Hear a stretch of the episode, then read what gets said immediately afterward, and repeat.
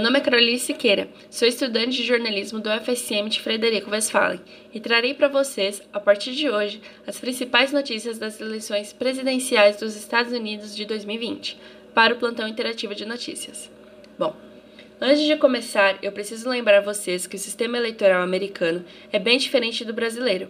A polaridade partidária, por exemplo, é muito mais forte entre os norte-americanos, que se dividem, em sua maioria, entre democratas e republicanos. O Partido Democrata tem um viés progressista e voltado à esquerda, enquanto o republicano é de direita conservadora. Existem outros partidos menores que também concorrem à presidência, mas suas influências nas urnas não são relevantes. Em anos eleitorais, os partidos republicano e democrata organizam votações para a escolha de seus respectivos candidatos que irão concorrer às eleições presidenciais. As votações normalmente ocorrem no início do ano, entre janeiro e junho, na chamada Super Tuesday, ou superterça em português, quando acontece a votação na maioria dos estados. Os estados possuem autonomia para decidir como selecionarão os candidatos, podendo ser em cálculos ou em primárias. Essas votações são parecidas com o sistema de eleição presidencial, pois levam em conta a quantidade de delegados por estado. Ou seja, se um candidato X vence as eleições em um estado, os votos da população não serão contabilizados, mas sim a quantidade Y de delegados que o estado possui. Os delegados, nesse caso, são membros do partido, deputados, senadores e até superdelegados, que são um conjunto de pessoas que podem votar em seus candidatos, independente do sentido de voto de seu estado. Porém, esse conceito só existe no Partido Democrata. Durante essas eleições, o Partido Democrata calcula os votos de modo proporcional, enquanto o Partido Republicano adota a fórmula de winner takes all, o vencedor leva tudo. Nas primárias e cálculos deste ano, foram indicados como candidatos às eleições o democrata Joe Biden e o republicano Donald Trump, que concorre à reeleição no cargo. Nas eleições presidenciais estadunidenses, o candidato que obtiver a maioria absoluta no colégio eleitoral vence. O colégio eleitoral representa os 50 estados norte-americanos e a capital, Washington. É um grupo de 538 representantes, chamados de delegados, Cada estado americano tem direito a um determinado número de delegados, proporcional à representatividade no Congresso. Todos os estados possuem dois senadores. O número de deputados é o que muda, conforme o tamanho da população do estado.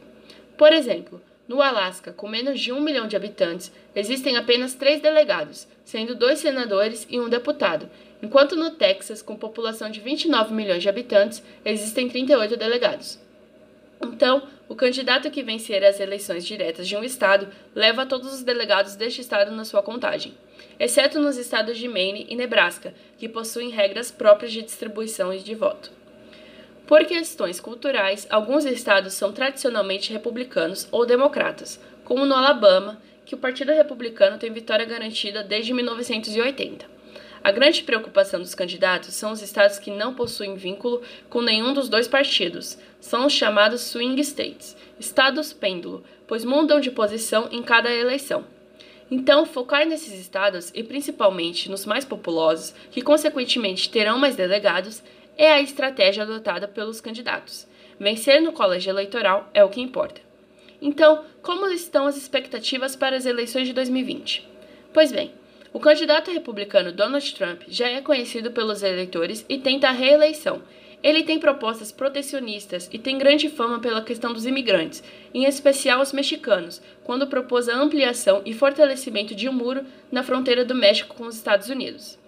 Já o democrata Joe Biden, que já tem histórico na política como senador do estado de Delaware e vice-presidente de Barack Obama, traz pautas de proteções econômicas para trabalhadores de baixa renda e planos ambientais arriscados, como a reestruturação energética americana, substituindo todas as fontes derivadas do carbono, como o petróleo e o gás natural, por fontes renováveis.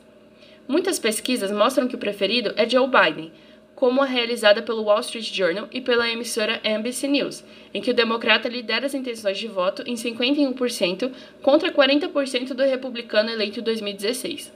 As pesquisas, no entanto, não são previsões exatas, visto que nas eleições de 2016 Hillary Clinton dominava os votos nas pesquisas e o vencedor foi Donald Trump. Os famosos debates presidenciais estão previstos para o dia 29 de setembro, dia 15 de outubro e o último, dia 22 de outubro. Os debates dos candidatos a vice-presidente ocorrerão dia 7 de outubro. Só temos o nome de Mike Pence, vice de Trump. Biden ainda não tem o seu candidato a vice, mas afirma que será uma mulher. As eleições dos Estados Unidos de 2020 estão previstas para o dia 3 de novembro. Por hoje é só. Continuem acompanhando as atualizações do PIN e nos sigam nas redes sociais. Tchau, tchau.